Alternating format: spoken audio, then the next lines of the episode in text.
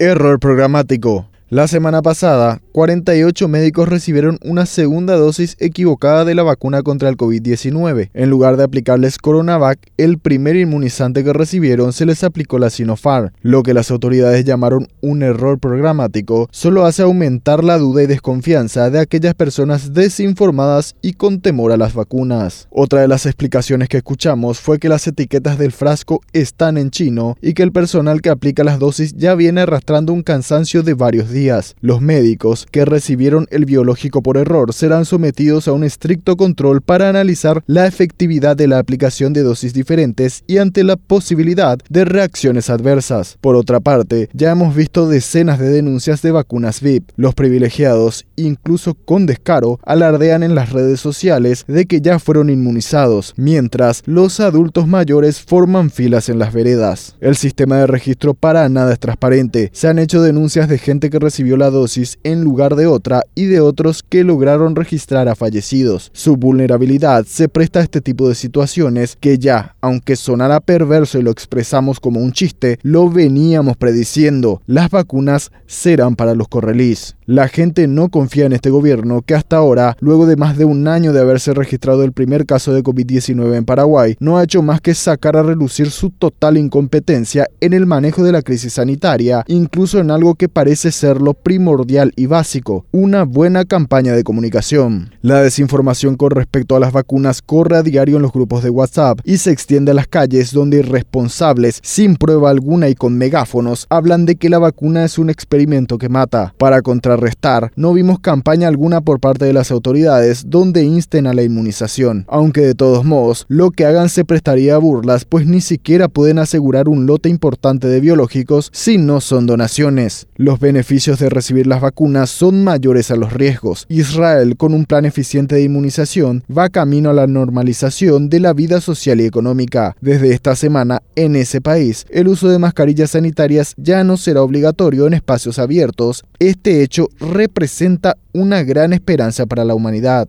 Todos los medicamentos tienen contraindicaciones, sin embargo, los consumimos sin miedo. Es necesario inmunizarnos, confiar en la ciencia y aprovechar las dosis que llegan a cuentagotas.